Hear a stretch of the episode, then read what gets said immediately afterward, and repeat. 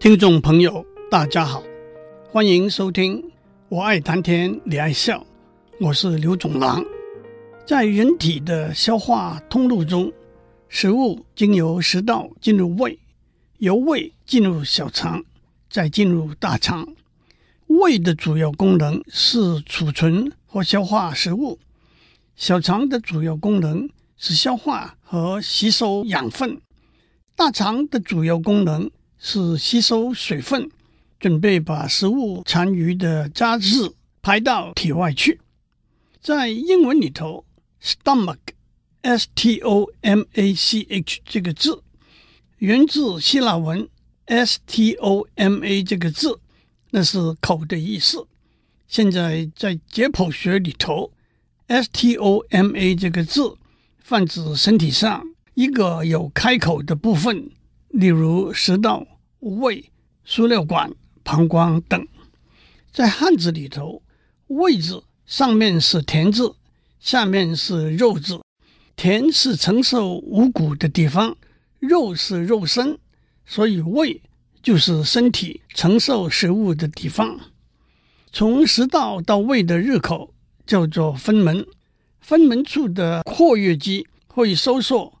防止已经进入胃的食物和胃酸倒流到食道去。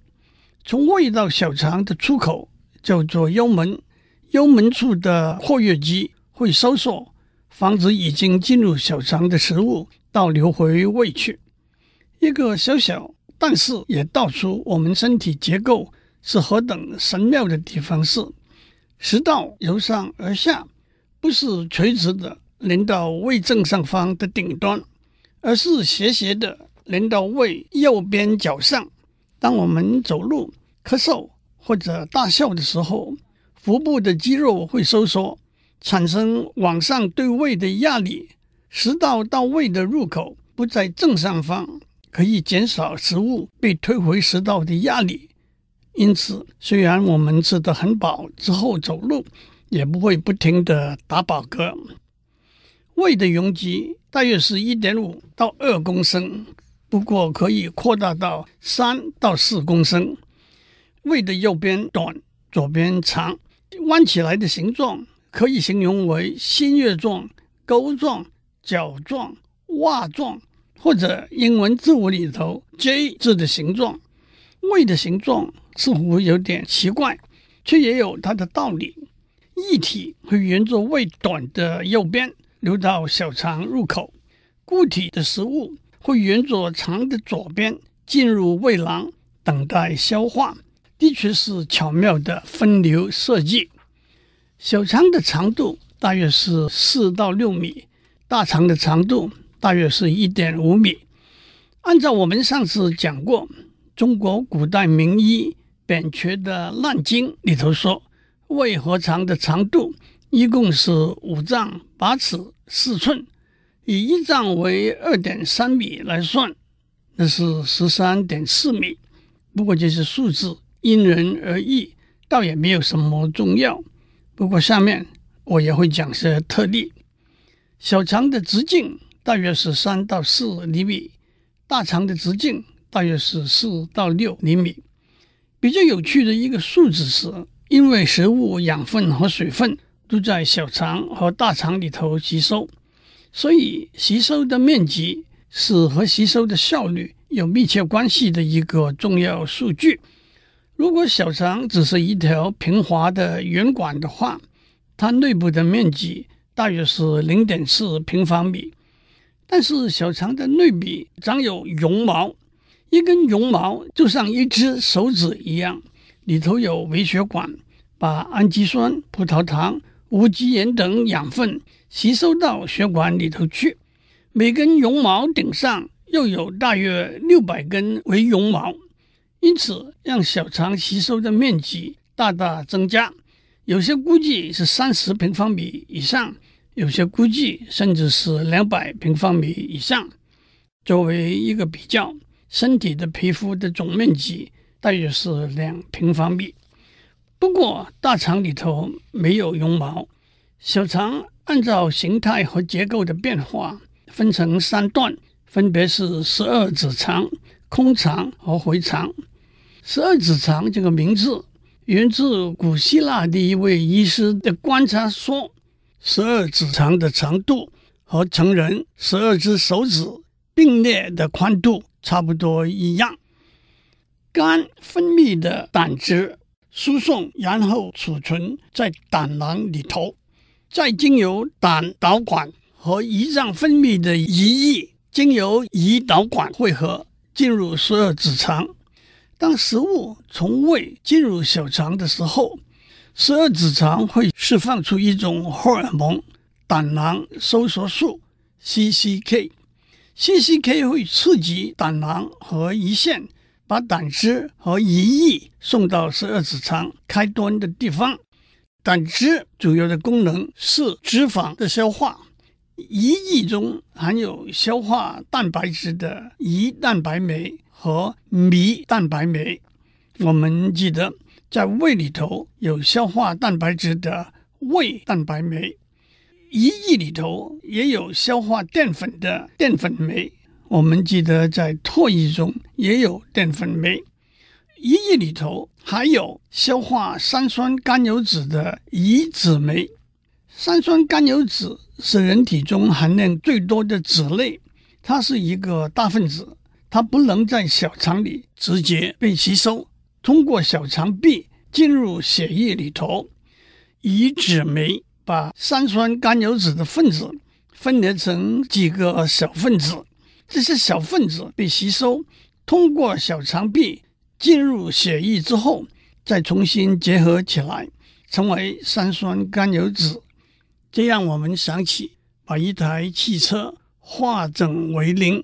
走私过了海关之后，再组合起来的例子。胰液里头还含有重碳酸盐 bicarbonate，它是碱性的，可以中和胃液的酸性。胰脏还有一个非常重要的功能，食物中的淀粉经过消化之后变成葡萄糖，进入血液里头。葡萄糖是细胞能量的来源，经由血液送到身体各部分。被细胞吸收，但是葡萄糖不能直接进入细胞里头。胰脏分泌的胰岛素就像一把钥匙一样，打开细胞的门，让葡萄糖进入细胞里头。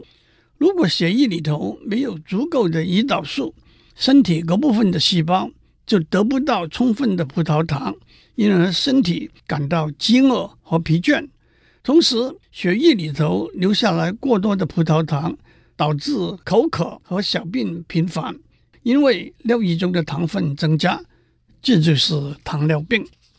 因为胆汁是相当稠密的，容易在胆导管中阻塞，甚至形成结石，因此许多人会经由外科手术把胆囊移除。胆囊移除之后，肝。还是会继续制造胆汁送入小肠，帮助消化。但是没有胆囊作为中途站，把胆汁储存起来。当我们吃用大量的脂肪食物的时候，小肠一下子没有足够的胆汁把脂肪完全消化，可能会引起腹泻、恶心等症状。胆囊是个大约一百毫升的小囊。里头通常储存三十到四十毫升的胆汁，在中文里，我们用胆子大代表有雄心、勇敢、果决；反过来，胆子小或者没有胆量，就是疑虑、畏缩不前。这个说法是从何而来的呢？按照《黄帝内经·素问》的说法，“胆者，中正之官，决断出焉”，意思是胆。帮助我们做事不偏不倚、刚正果断，也因此有维持精神活动稳定的功能。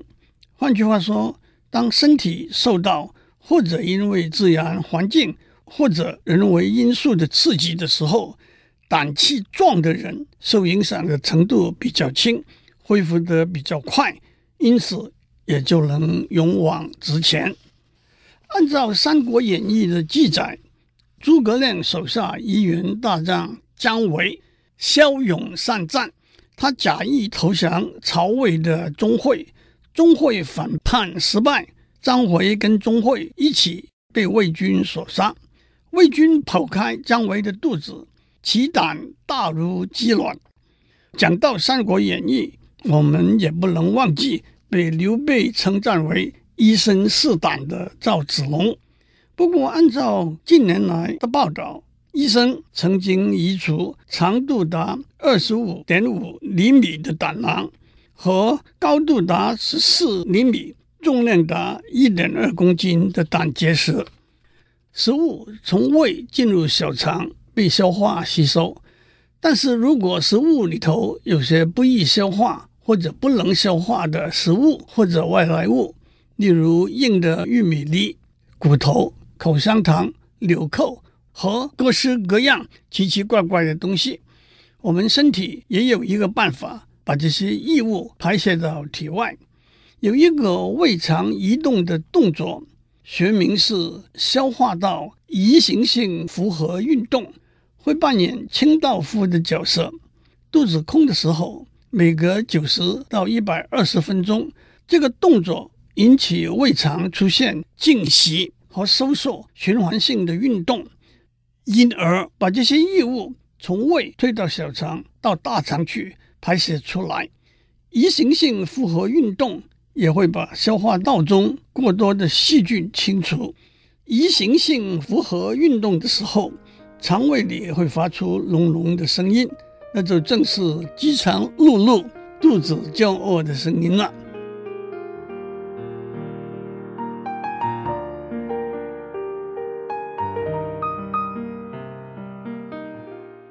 消化通道从小肠来到大肠，小肠在腹腔里盘旋来回，到了腹腔的右下角和大肠连接。大肠在腹腔里头走的路线倒是简单明了的。小肠和大肠在腹腔右下角交汇的地方叫做盲肠，从盲肠往上走这一段就叫做升结肠。走到腹腔胃下面的水平线，向左走这一段就叫做横结肠；到了腹腔左边往下走，叫做降结肠。降结肠在斜斜的向右下方的中间走，最后垂直的往下走了一段，叫做直肠，然后连到肛门，那就是消化通道的出口端。盲肠。是大肠中最粗、短短的一段，长度大约只有六七厘米。盲肠就像一个小口袋，从小肠送过来的食物，先往下进入这个小口袋里头，再往上送到向上走的升结肠去。小肠和盲肠交汇的地方叫做回盲部，也就是扁鹊说的。人体消化系统的七个重要的关卡中的南门，回盲部有两片瓣膜，叫做回盲瓣，主要的功能是控制食物从小肠进入大肠，一方面增加食物中的养分在小肠里吸收的时间，一方面也防止大肠中废弃的物质回流到小肠去，尤其是这其中含有细菌。盲肠在人体中的生理功能并不明显，不过从机械工程的观点来说，食物先向下进入盲肠这个小口袋，作为缓冲地带，再向上进入升结肠也是有道理的。从盲肠伸出来一条弯曲、末端闭锁的管，叫做阑尾，英文是 vermiform appendix。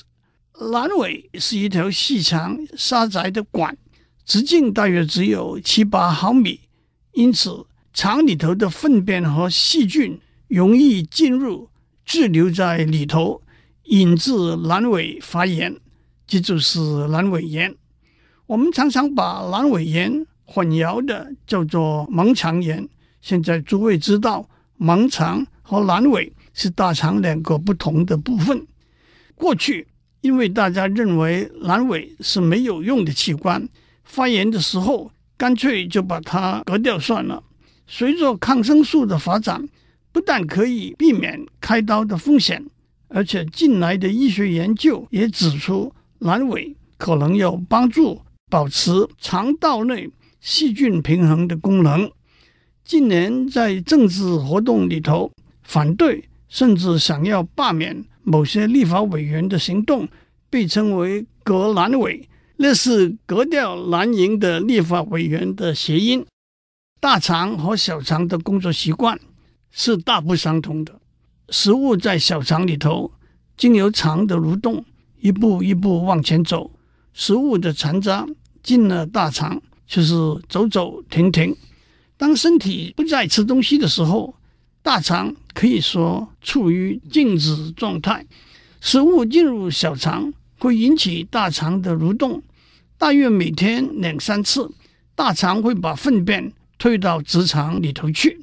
这就好像我们要丢垃圾，不是一件一件的往垃圾桶丢，而是等一段时期，把垃圾放在垃圾袋里，一起往垃圾桶丢。直肠壁膨胀的时候，神经系统会传送讯息到肛门的括约肌，内括约肌会张开，外括约肌会收紧，引起便意。接下来，神经系统就会启动排便的动作。但是反过来，如果神经系统不启动排便的动作，粪便会从直肠经由反方向的蠕动回到降结肠里头去。这一来，粪便中的水分会再被吸收，等下一次大肠启动推除粪便的动作的时候，再回到直肠去。因此，粪便会变得干燥。也成为便秘的一个原因。让我讲一些数字：食物进入胃之后，大约二点五到三小时，百分之五十的食物会进入小肠；大约四到五小时就完全净空了。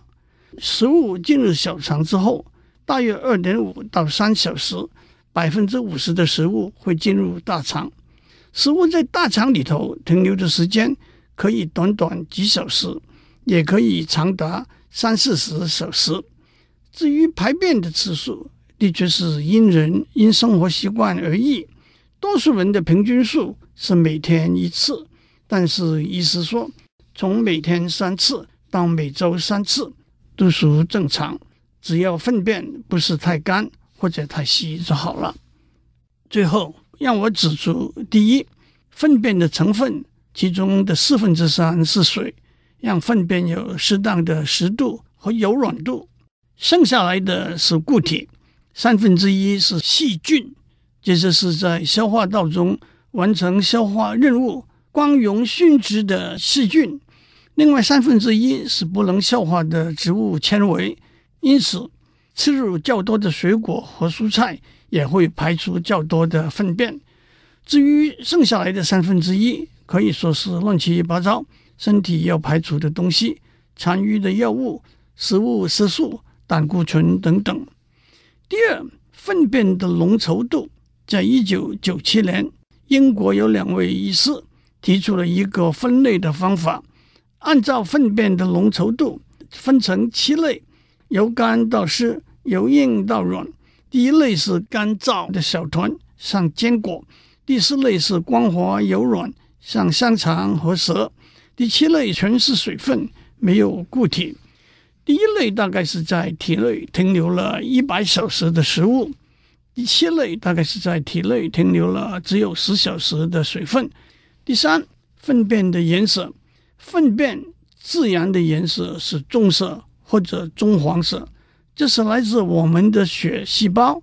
我们的身体每天有两百四十万个死去的血细胞。这些血细胞里头的红色色素变成绿色，然后变成黄色。这些黄色色素一部分在尿液里头排出来，剩下来的经过肝到肠里头来，细菌把黄色转变成棕色或者棕黄色。今天我们就讲到这里，祝您有个平安的一天，我们下周再见。